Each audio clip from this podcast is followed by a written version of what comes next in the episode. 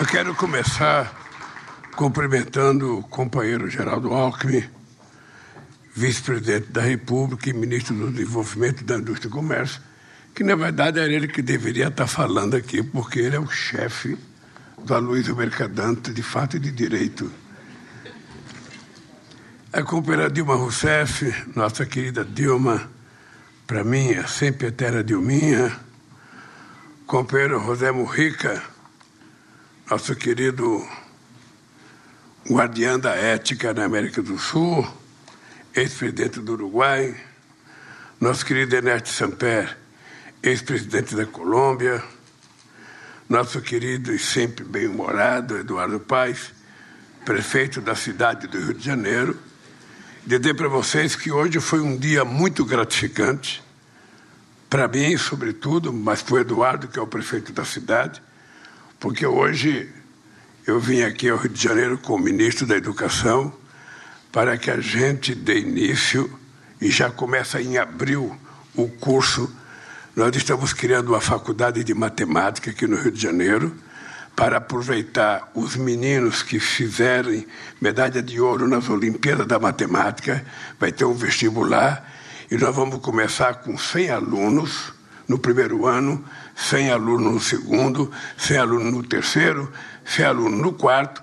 Inclusive, já tem apartamentos comprados pela prefeitura, porque esses meninos de qualquer lugar do Brasil, eles vão vir para cá, vão ter lugar para morar, vão receber uma ajuda e nós vamos formar gênios aqui dentro do Brasil e não deixá-los precisar ir para fora.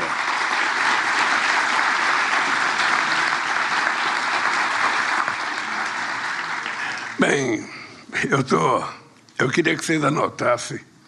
Hoje, dia 6 de dezembro de 2023, eu queria confessar uma coisa para vocês. Eu fiquei dentro de uma fábrica 27 anos, dos quais uma boa parte dele de macacão. Macacão e aquela bota com bico de aço. E eu confesso, Dilma, que eu não me acostumava.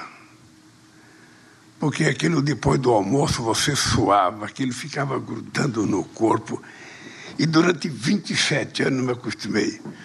Mas três dias de paletó e gravata eu já me acostumei com uma facilidade de adaptação extraordinária. E eu estou dizendo isso porque eu confesso a vocês, eu nunca vi duas figuras tão leves como Dilma e a Luísa Mercadante. Nunca vi. O fato, o fato de uma ser banqueira em Xangai e o Aloysio Mercadante banqueira aqui no Brasil tornou essas pessoas. Eu nunca vi o Aloysio tanto. Eu tive a oportunidade de viajar com ele 18 horas agora, e 18 ida e 18 de volta. Eu nunca vi pessoa tão leve, tão. Parecia que ele estava, eu diria, ele estava ele tava voando, ele não estava andando normal. E isso me deixa feliz, porque a gente não pode fazer as coisas de mau humor. A gente não pode produzir coisas boas se a gente não está com a cabeça boa, com a cabeça leve. E a Dilma vindo aqui ao Brasil hoje para esse empréstimo me lembra de uma coisa importante. Não faz muito tempo e a gente vai precisar aprender a repensar o carinho e o amor que a gente tem pela democracia. Não faz muito tempo e aqui técnico do banco do, do banco do, do BNB não pode esquecer, esse banco era denunciado de que iria haver, sabe, uma abertura geral nesse banco e iria descobrir a caixa preta que esse banco tinha. Vocês estão lembrados disso? Eu estou lembrado quantas vezes vocês foram dormir preocupados o que, que ia acontecer nesse banco. Então, quando a Luísa Mercadante vem aqui e fala que o banco é o mais transparente, mas ele disse uma coisa e não explicou por quê. Ele disse que é o banco que tem 0,0001 de inadimplência. Aí eu falei, eu sei por quê, Luiz. É porque o BNDES ele não empresta dinheiro para quem não tem dinheiro para pagar, porque a exigência é tão grande que muitas vezes as pessoas que precisam do dinheiro nem precisavam de dinheiro, então a exigência. Eu não sei se ainda está assim, mas a quantidade de dias que vocês demoram para analisar o empréstimo, a quantidade de mãos que passam o empréstimo aqui, eu sinceramente nunca vi e briguei com muitos presidentes de BNDES, porque não era possível tamanha exigência. Era tanta exigência que quem vinha tomar dinheiro emprestado terminava emprestando dinheiro para o BNDES, para o BNDES poder lhe emprestar. Bem, o dado concreto é que o Brasil é um país que tem muita sorte de ter, em algum momento da história, alguém tido a ideia de criar um banco como o BNDES, criar um banco como o Brasil, criar uma Caixa Econômica, criar um BNB, criar um BASA. Ou seja, porque esses bancos, eles existem para fazer muitas vezes aquilo que os bancos privados não querem fazer, ou porque não consideram importante, ou porque tem alguma coisa que eles fazem que pode dar mais rendimento para ele.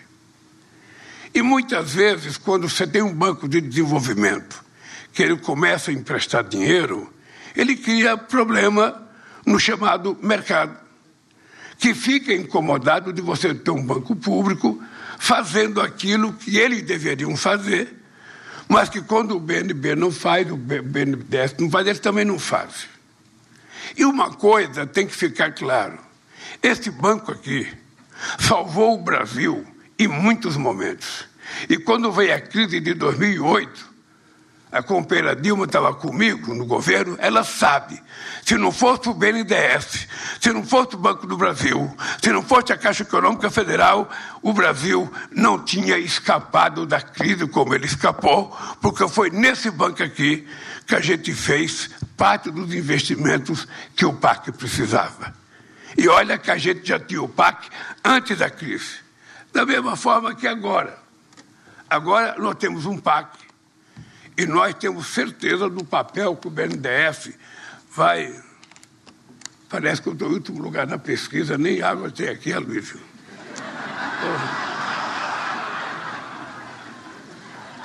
Parece que eu sou o último colocado na pesquisa. Se fosse outro presidente, de um monte de puxa-saca aqui para encher o copo.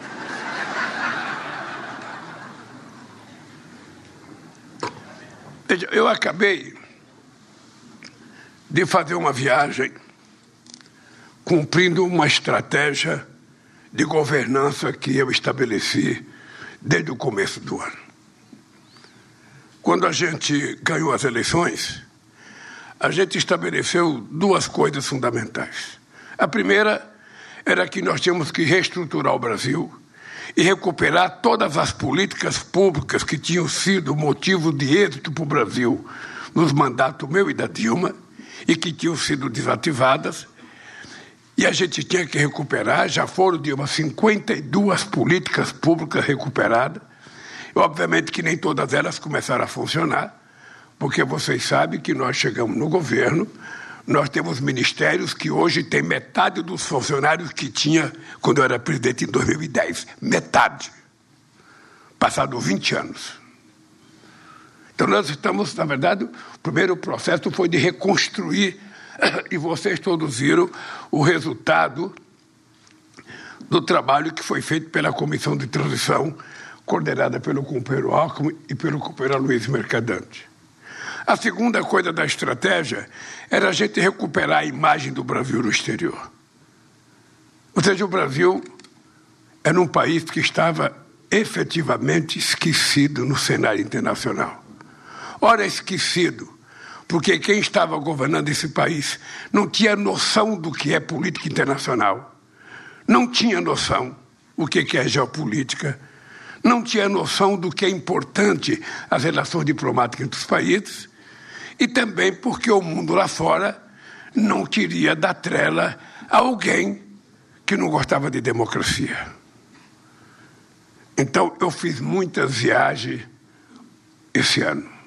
Terminei agora a última viagem, que foi uma viagem para Doha, no Catar, foi uma em Riad, na Arábia Saudita, e foi nos Emirados Árabes. Não foi só para participar da COP, é que a gente levou junto com a gente o BNDES, a gente levou junto com a gente a Petrobras, a gente levou junto com a gente o ministro Rui Costa, chefe da Casa Civil, com um pacote de projetos para que a gente pudesse discutir esses projetos, sabe, com as pessoas importantes, Dilma. E você precisa saber de uma coisa: três conversas que eu tive com o príncipe herdeiro da, da Arábia Saudita, a primeira coisa era dizer: Alteza, ô Alteza, você tem que colocar dinheiro no Banco dos BRICS, Alteza. Porque os bancos dos BRICS precisam ser mais fortes que o FMI. E Dilma, nunca mais você vem aqui no microfone país em desenvolvimento. Nós somos de um país que pertence ao sul global. É algo mais chique, mais moderno e mais condizente com a importância que nós temos para enfrentar o norte. Eu queria terminar, eu não vou ler meu discurso, Aloysio, porque não tem sentido. Eu queria só dizer para vocês uma coisa. Um dia vocês podem ganhar umas eleições e, se não chegarem a ser presidente da República, pode até ser síndico do prédio que vocês moram. E quando vocês forem síndico do prédio, vocês vão tomar decisão, às vezes proporcionalmente tão importante quanto a gente tem que tomar na presidência da República. Quem não foi síndico, seja para ver como é difícil. E o que, que por que, que eu estou dizendo isso? É porque eh, em economia a gente não pode fazer mágica. Mas necessariamente a gente não é obrigado a constatar que alguma coisa está difícil e a gente não faz nada para mudar. A gente pode constatar que tal caminho não está dando certo e a gente é obrigado a seguir o mesmo caminho, mesmo sabendo que vai cair num buraco. Eu acho que em economia, e eu não conheço, obviamente que falando uma, uma coisa aqui na frente de tanta gente importante aqui do BNDES. Economia não é uma matemática exata. A gente precisa trabalhar de acordo com as necessidades dos projetos que a gente constrói e da necessidade do povo. Eu, sinceramente, nunca achei ruim que a pessoa tenha dívida se a pessoa ganha o suficiente para pagar aquela dívida ou se ela constrói uma dívida para construir um ativo novo. Por exemplo, uma companheira mulher que compra um vestido novo para ir num casamento, ela está comprando um ativo, sabe, que vai valorizar o guarda-roupa dela. Quando eu fui para a Suécia com a Luísio, em 1989, que nós fomos no brechó comprar roupa, ali não estava construído num ativo, porque ninguém ia querer comprar terno de quem já tinha morrido. Então, mas a gente comprou. E a gente achou que estava lorde, chique. Eu comprei uma capa que nunca mais eu vou ter uma igual. Mas o Brasil é muito grande. O Brasil é muito importante. Então, veja, esse ano nós já, já surpreendemos muita gente. Muita gente. Porque tem muita gente que esquece as bobagens que falou um dia atrás, há dois dias atrás, há um mês atrás. Eu fui a Hiroshima no começo do ano. Cheguei a Hiroshima, eu não conhecia a senhora, a presidenta do FMI, mas era muito simpática, possivelmente, porque eu também estava bonitão. Ela veio conversar comigo, ela falou, é, porque o Brasil, a economia brasileira Está difícil, que, é, que o Brasil vai crescer 0,1%, 0,2%, 0,3%. Eu falei, ó, deixa eu falar uma coisa para a senhora. A senhora não conhece o Brasil. Eu falei, o Brasil vai crescer mais. Vai crescer muito mais do que a senhora está dizendo. Ela falou, será? Eu tô, eu, será que eu acredito? Eu falei, não precisa acreditar. Quando chegar no final do ano, a senhora vê. E agora pode tratar de, de mandar para ela o resultado do nosso crescimento. É pouco, que é só 3%, mas que achava que a gente vai crescer 0,8%, é 2,2% a mais. é mais crescimento do que muitos países. O Aloysio falou, mas nós vamos gerar 2 milhões de empregos formais esse ano.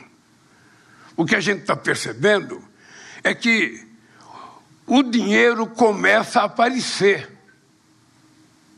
Vocês que trabalham aqui no Bendeto, vocês sabem quantos projetos vocês já pegaram esse ano em comparação com o ano passado.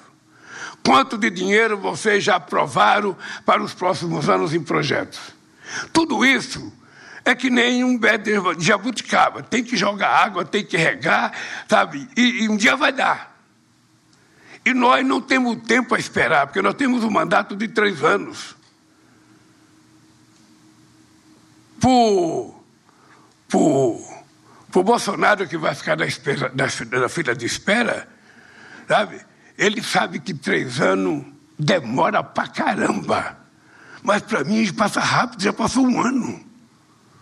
Um ano eu já consumi 365 dias de meu mandato e tem tudo por fazer ainda. Tem tudo por fazer. Então o companheiro Aloysio sabe, vai ter que saber sabe, que a gente não pode ficar constatando que não tem dinheiro.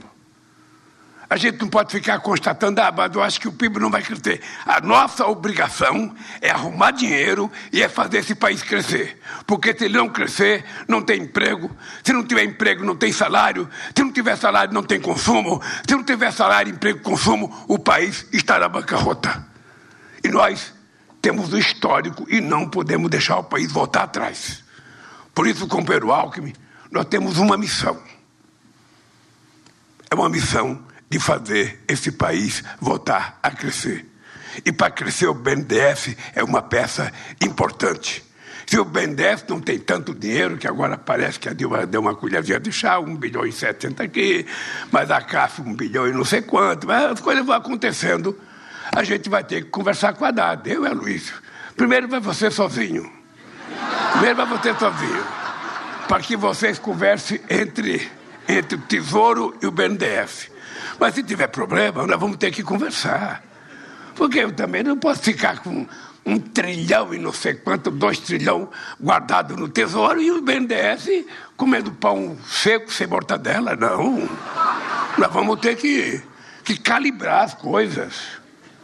Porque nós precisamos convencer a sociedade brasileira e convencer o nosso glorioso mercado, que fala tanto, eu nunca sei quem é, de que não tem nenhum problema você ter uma dívida. Se aquela dívida é para construir um ativo produtivo que vai render, que vai facilitar escoamento de produção, que vai baratear as coisas que você produz, que vai melhorar o investimento em tecnologia. Ô, gente, vocês pensam que é fácil, vocês são muito jovens. Mas em 2005, em 2005, quando o nosso país conseguiu, a primeira vez, atingir 100 bilhões de dólares no fluxo comercial, entre exportação e importação, a Dilma está lembrada, nós colocamos um container num guindaste na frente do ministério, que agora o Alckmin dirige, e ficou lá uns seis meses um, um, um container, sabe, pendurando, pendurado num, num, num guindaste, mostrando que a gente tinha chegado a 100 bilhões de fluxo comercial, tudo. Esse ano, Dilminha, esse ano, nós vamos chegar a 100 bilhões de superávit. Ou seja, só de superávit a gente vai conseguir 100 bilhões. Quem é que imaginava quando o Fernando Henrique Cardoso estava na presidência, o Malan era ministro da Fazenda, aquelas duas moças, o moço e uma moça do FMI que descia todo mês no galeão, todo mês no galeão, para visitar as contas do Brasil. Ia lá, e o ministro, o presidente do Banco Central, era um cara que eles idolatravam. Vocês estão lembrados. Mas aí, o juro chegou a 26%. Quando eu tomei posse, ele foi para 26%. E, e os caras vinham para fiscalizar a conta. Sabia se o Brasil ia ter dinheiro para pagar os juros, se ia fazer superávit, não ia, não ia poder ter dinheiro. Era uma vergonha. Eu fui para a Índia em 2005. E quando eu cheguei na Índia, ainda tinha atingido os primeiros 100 bilhões de dólares de reserva comercial, de, de, de, de reserva. No Banco Central, reserva cambial. Eu fiquei pensando, puta vida, se o Brasil um dia tiver 100 bilhões, eu vou ser todo poderoso. Cacilda, nós chegamos a 370 bilhões de reserva. Esses 370 bilhões de reserva que nós fizemos a partir de 2005 e que aumentou com a chegada da Dilma, é o que sustenta esse país até hoje. É o que dá garantia que o maluco, como aquele que governou esse país, não quebrou o país. É porque a gente tinha uma reserva.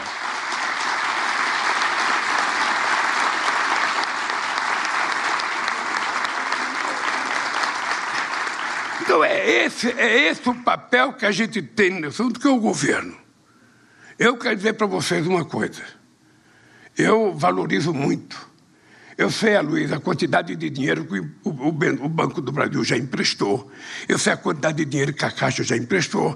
Eu sei a quantidade de dinheiro que o BNB já emprestou. Eu sei a quantidade de dinheiro que o BADA já emprestou. O Luiz já me falou duas vezes a quantidade de dinheiro que o BNDES já colocou e que vai colocar ainda mais. Esse dinheiro vai começar a surtir efeito. Essa jabuticaba vai começar a florar. E daqui a pouco a gente vai estar colhendo. Porque nós temos projetos nós temos as estruturas e instrumentos para poder financiar e nós temos credibilidade internacional. Ô Dilma, você já foi presidente, eu já fui presidente. Ô Dilma, nós dois, nos outros mandatos, a gente não chegou nem perto da credibilidade que nós conquistamos nesse período agora. Praga de gafanhoto que passou por esse país aqui fez as pessoas descobrirem o quanto é importante esse país ter um governo democrático, o quanto é importante esse país ter um governo civilizado, o quanto é importante esse país ter um governo que pensa no país, que pensa nas pessoas, que gosta de gente. As pessoas descobriram. Vocês não têm noção como é que eu sou tratado lá fora. Vocês não têm noção. O Aloysio viu um pouco o tratamento. Sabe? Porque as pessoas perceberam a diferença do que é um governo que age de forma civilizada, que tem orgulho de dizer que tem um banco de desenvolvimento, que não precisa ser 100% burocrático, pode diminuir um pouquinho, pode dar uma flexibilizada aí de 0,001%, Luiz. E a Dilminha sabe que eu cobro ela todo de ódio, mano. Você está presidente dos BRICS aí, mas vamos fazer as coisas diferentes.